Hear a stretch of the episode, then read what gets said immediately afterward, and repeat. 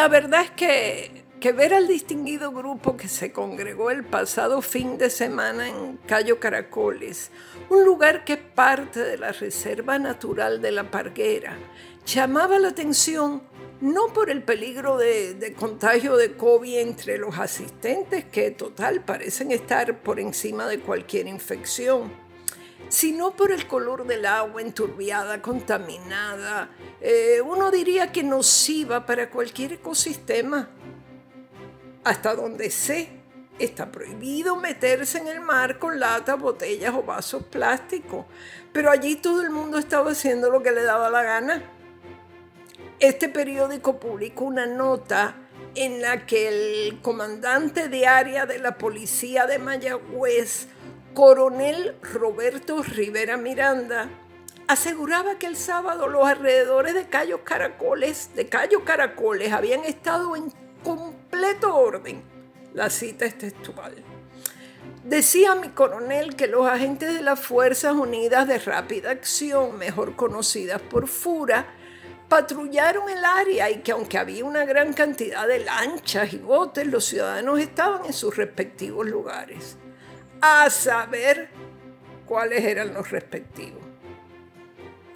También aseguró Rivera Miranda que el capitán William Negrón, subalterno suyo, estuvo, y cito, en la lancha con los muchachos de Fura y le comunicó, coronel, coronel, yo estoy aquí y esto está en completo orden.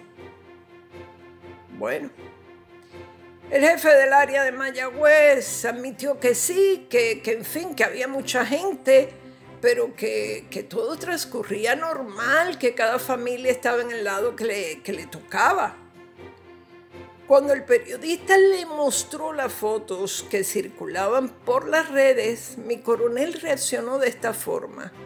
Te puedo asegurar que si eso hubiese sido así, Fura no hubiese dado tregua. Baja el telón, sube el telón como en los malos chistes. A las pocas horas de que el coronel Rivera Miranda hiciera sus declaraciones, se reportaba que el Departamento de Recursos Naturales y el Departamento de Salud habían tenido que desalojar los callos, incluyendo Cayo Caracoles, porque, como dijo la comisionada del Cuerpo de Vigilantes de Recursos Naturales, este fin de semana fue la caboce.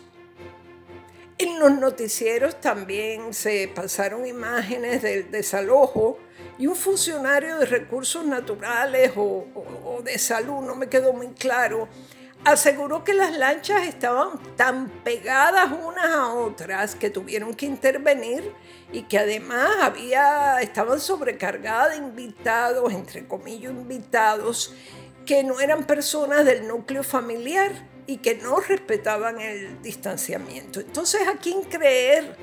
Miente recursos naturales cuando afirma que ante el espectáculo tuvieron que espantar a las lanchas ¿O miente el coronel que puso en duda la veracidad de las fotos que circularon en las redes sociales, sugiriendo que podían ser de otro momento?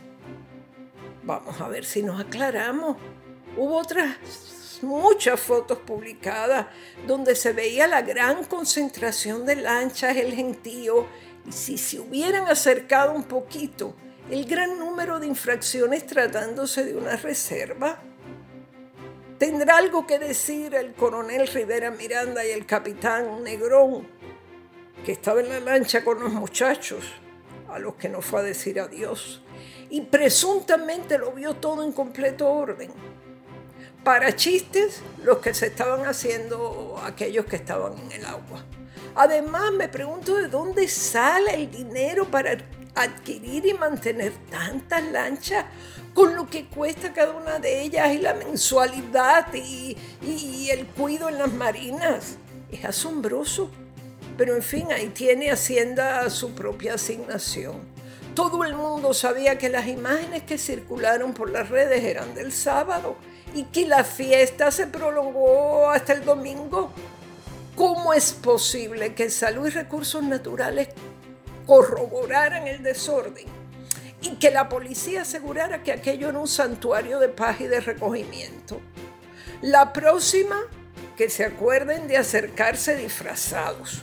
para que no les tomen el pelo con el cuento del completo orden. Esto ha sido Maldita Montero hasta la próxima semana.